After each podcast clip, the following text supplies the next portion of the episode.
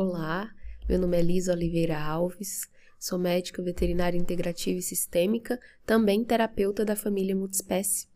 Eu te convido para assistir o episódio de hoje, que o tema será comunicação animal como um recurso terapêutico ou um recurso de autoconhecimento.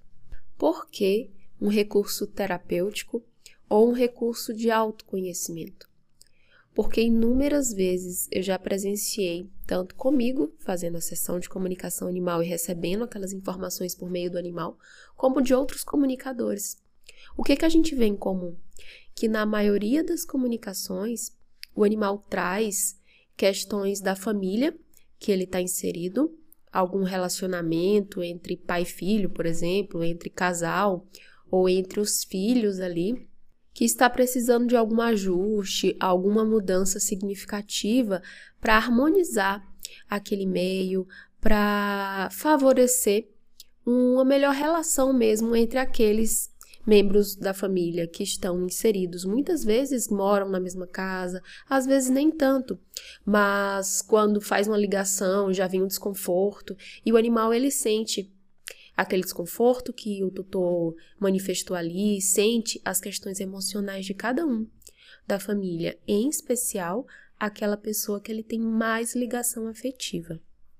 Gente, os animais eles acabam sabendo muito dos nossos segredos, coisas que a gente diz, nossa, eu não contei isso para ninguém, mas o animal sente, o animal sabe, o animal elabora aquelas questões emocionais que muitas vezes você não tem condições de elaborar, que eu não tenho, eu também sou tutora, então eu percebo quando a gente está com alguma dificuldade, em especial nessa esfera afetiva, nessa esfera emocional, o animal ele tá ali para nos mostrar o caminho da solução, o caminho do que a gente poderia fazer para melhorar. E nas sessões de comunicação animal, eles são bem assertivos nesse sentido.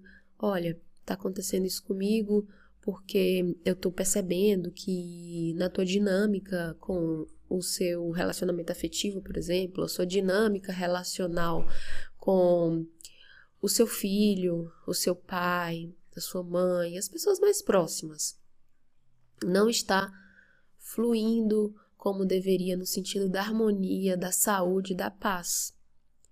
Claro que eles não falam com, essa, com essas palavras que eu estou dizendo, mas eles trazem questões, um desconforto, eles mostram que estão sinalizando por meio do comportamento deles ou por meio de alguma doença. A gente sabe que na maioria das vezes as doenças físicas são uma somatização de aspectos emocionais ou mentais da gente, tá? E os animais, como canalizadores e bioindicadores, essa palavra bioindicador, ela vem da biologia e foi emprestada da biologia e trazida para esse contexto da família multiespécie pela autora, médica veterinária também e bióloga Carla Soares, ela traz no volume 1 do Tratado de Medicina Veterinária Sistêmica esse termo bioindicador, que os animais funcionam como bioindicadores dentro de um sistema familiar humano para sinalizar questões emocionais e relacionais que precisam ser vistas para que o fluir daquele sistema aconteça, se acomode da melhor forma. E essa melhor forma seria do fluir do amor. Ponto. É isso. Tá? Só que o nossa, gente, como isso é difícil dentro das relações humanas, em especial dentro da família, que a família é um grande laboratório, é um grande lugar para que a gente consiga aparar nossas arestas para que depois a gente consiga ir para o mundo se relacionar de uma forma também harmoniosa.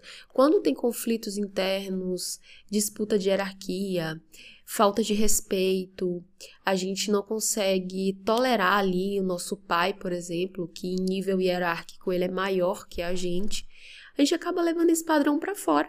Não vai respeitar chefe, não vai respeitar quem é superior a nós, porque a gente já traz um padrão de casa de desrespeito. E às vezes a gente não nota isso, tá tão no inconsciente, tá um padrão às vezes tão arraigado que pra gente é natural agir dessa forma.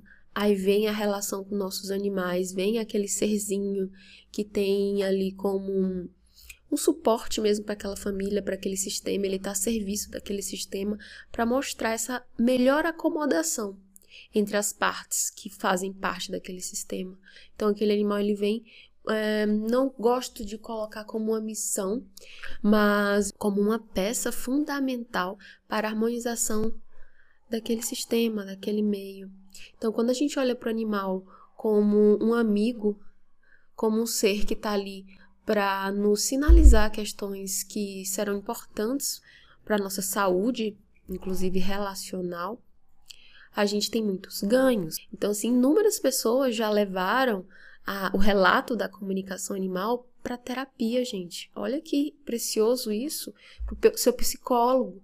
Diz, olha, o animal ele trouxe essas questões que poderiam até estar tá no meu inconsciente ou questões que eu achava que já estava resolvido e ele trouxe isso e eu queria novamente falar, às vezes, né, trazer novamente à tona aquele assunto. O, a sessão de comunicação animal ela pode ter esse fim também. Então, se você tá escutando esse áudio e, tipo, tá, tá sem saber, nossa, será que agora eu faço uma sessão de comunicação animal? Será que não? Eu não sei se eu tô preparada para saber, assim, questões tão profundas ou para que o animal me, me sinalize algo assim meu. Na verdade, eu tô, né? Você pode pensar, na verdade, eu tô só querendo saber se ele tá bem, se ele tá feliz, se ele não tá. Então, é, como em outros episódios eu falei, nesse caso a gente coloca como tema investigar questões específicas do animal, questões de saúde dele, por exemplo, e bem-estar. Então, o tema é o quê? Questões de saúde e bem-estar. Então, quando você traz esse propósito, esse tema, pode ser que o animal não aprofunde tanto.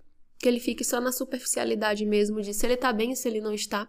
Não que isso seja algo ruim, né? Nossa, como assim na superficialidade? É porque o animal tem essa possibilidade de aprofundar se você quiser. Agora, se você quiser realmente só saber ali o básico do dia a dia, como ele tá, como ele não tá e tal, é super possível também, tá? Super possível. Agora, se você quiser aprofundar, saiba que é possível. O animal traz essa possibilidade de compartilhar com você as percepções dele, o que ele tem percebido, o que ele tem sentido, o que dá para melhorar. É um presente muito bonito essa possibilidade que eles nos trazem.